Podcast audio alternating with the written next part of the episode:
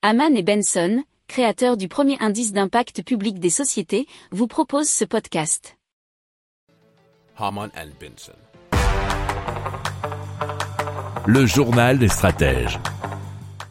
Allez, on vous parle de CAPER, C-A-P-E-R ou CAPER, si vous voulez le prononcer à l'anglaise, puisque c'est pour Caustic Aqueous Phase Electrochemical Reforming et qui permet de produire de l'hydrogène gazeux très pur et à haute pression à partir d'éthanol en phase aqueuse, nous explique euh, l'article de trustmyscience.com.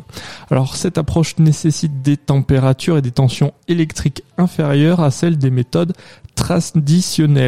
Alors ainsi le système de conversion peut être mis en œuvre directement dans les stations-service, éliminant les problèmes de sécurité et les coûts liés au transport et au stockage d'hydrogène à haute pression. Alors cette méthode a été mise au point par des chercheurs de l'université de l'État de Washington. Si vous aimez cette revue de presse, vous pouvez euh, vous abonner gratuitement à notre newsletter qui s'appelle La lettre des stratèges, LLDS, qui relate, et cela gratuitement, hein, du lundi au vendredi, l'actualité économique, technologique énergétique, mais aussi de l'hydrogène et puis de tout ce qu'on trouvera super intéressant pour votre vie.